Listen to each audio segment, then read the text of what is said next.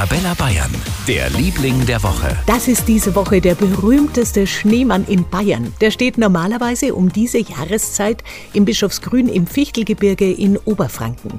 Der Schneemann Jakob und der wird tausende Male fotografiert. Jetzt gibt's heuer keinen Schnee, aber deswegen eine der schönsten Wintertraditionen sausen lassen? Nicht mit den Bischofsgrünern. Die haben den Schneemann einfach heuer aus Heu gebaut. Einen Heumann sozusagen. 28 Ballen, dazu weiße Folie, grüne Knöpfe und einen blauen Hut und fertig ist das Winterwahrzeichen.